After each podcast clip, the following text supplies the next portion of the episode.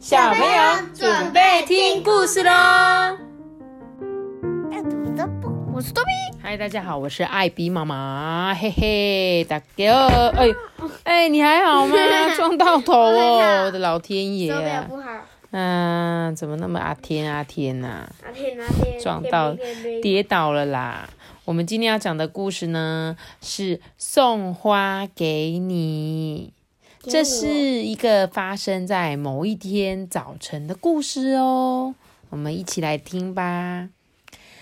大熊啊，在树林里散步的时候啊，听到某处传来呼唤他的声音。诶，那个声音虽然很小声，但是却很急促。诶，哟呼，熊大人，这里，我在这里。他在蜘蛛啊，大熊低头寻找这个声音的来源是从哪里传来的？蜘蛛网，蜘蛛网上有谁？蜘蛛瓢虫，对，有一只瓢虫在蜘蛛网上面呢。哇，诶，是你在叫我吗？啊，是的，熊大人，不好意思啊，在蜘蛛来之前，你可以帮我逃离这个蜘蛛网吗？瓢虫苦苦的哀求他。大熊看着卡在蜘蛛网上的瓢虫啊，陷入了思考。哎，诶，如果我救了你，蜘蛛会挨饿吧？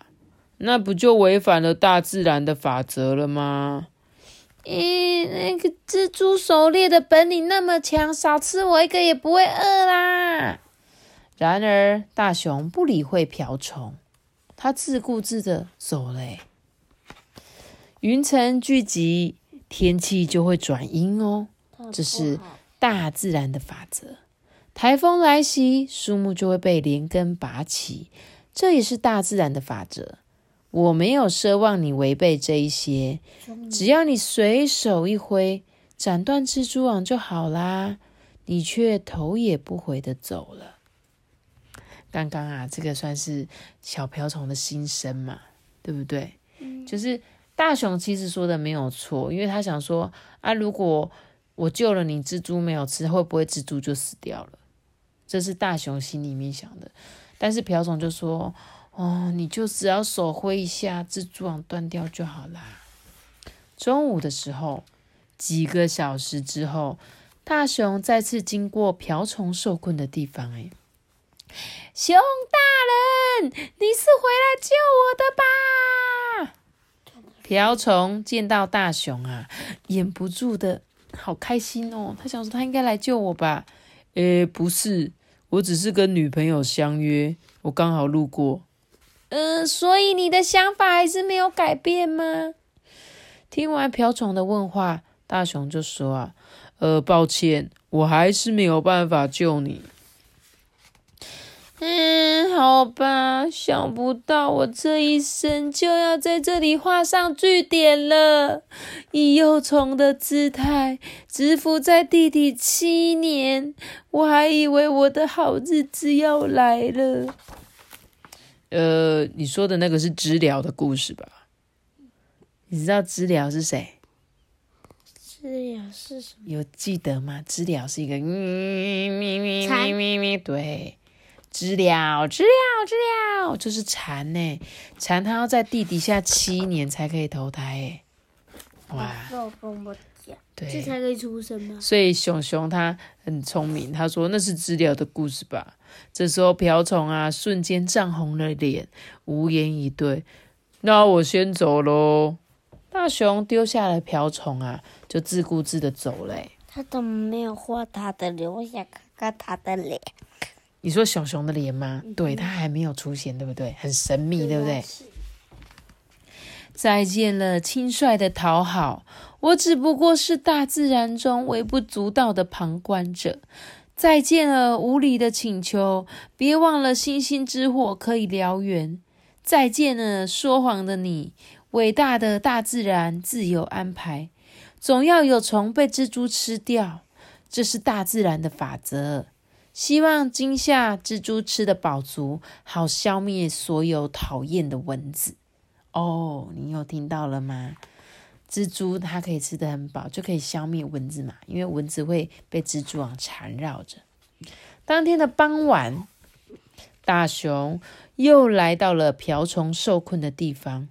不知道为什么，大熊竟然一天之内路过同一个地方三次。哎，熊大人，难道你改变心意了吗？呃，不，我我只是在回家的路上刚好经过而已。你你真的不能救救我吗？呃，我不是说了吗？救了你，蜘蛛就会饿啊！蜘蛛啊，可是益虫哎，你记得对不对，托比？嗯，益虫蜘蛛。对。嗯，你知道蜘蛛为什么是益虫吗？因为我超级讨厌蚊子，蜘蛛可以把整个夏天的蚊子都消灭，所以我无法救你。嗯，难道就只有蜘蛛是益虫吗？瓢虫反过来问大熊：“妈咪，而且，但是瓢虫它不是蚊子吧？”“对啊，瓢虫不是蚊子，没错啊，你讲对了。所以瓢虫就也问他啊，就只有蜘蛛才是益虫嘛？”“啊，什么意思？”“熊大人，你喜欢花吗？”“当然，我从来没见过讨厌花的动物啊，连人类都对花爱不释手。”哎。这时候，瓢虫、瓢虫、瓢虫挺起胸膛，很骄傲的说：“这么说来，我也是益虫哎！蜘蛛会抓讨厌的蚊子，而我会吃掉伤害花的蚜虫啊，保护花不受到侵害，所以我也是对大家有帮助的益虫哎！”大熊若有所思的眨了一下双眼。继续听瓢虫说：“如果你喜欢花，就有责任把我从蜘蛛网中救出来啊！只要你救救我，明年就可以看到百花齐放的景象了哦。”听完瓢虫的话，大熊陷入沉思，哎，树林也陷入一片寂静，听不到任何一点声音，哎，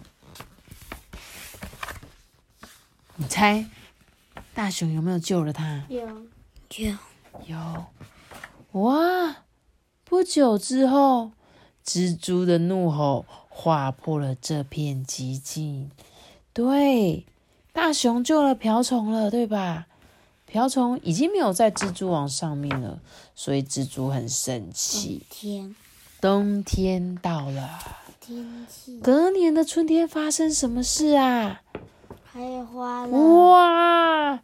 大熊站在田野之中，欣赏着百花齐放。哎，他还跟他的谁？女朋友。对，跟他的女朋友一起在欣赏这一片美丽的大自然的花园，对吧？好棒哦！虫哦，谁喜欢吃虫啊？喜欢吃蚜虫。你说瓢虫吗？瓢虫会吃那个在花里面的一些坏虫。你知道吗？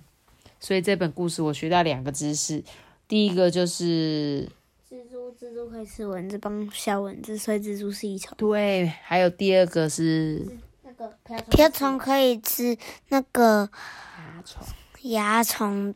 对，让花可以绽放的很漂亮，对不对？没错，这是我这听这本故事学到的两个知识，很棒哦。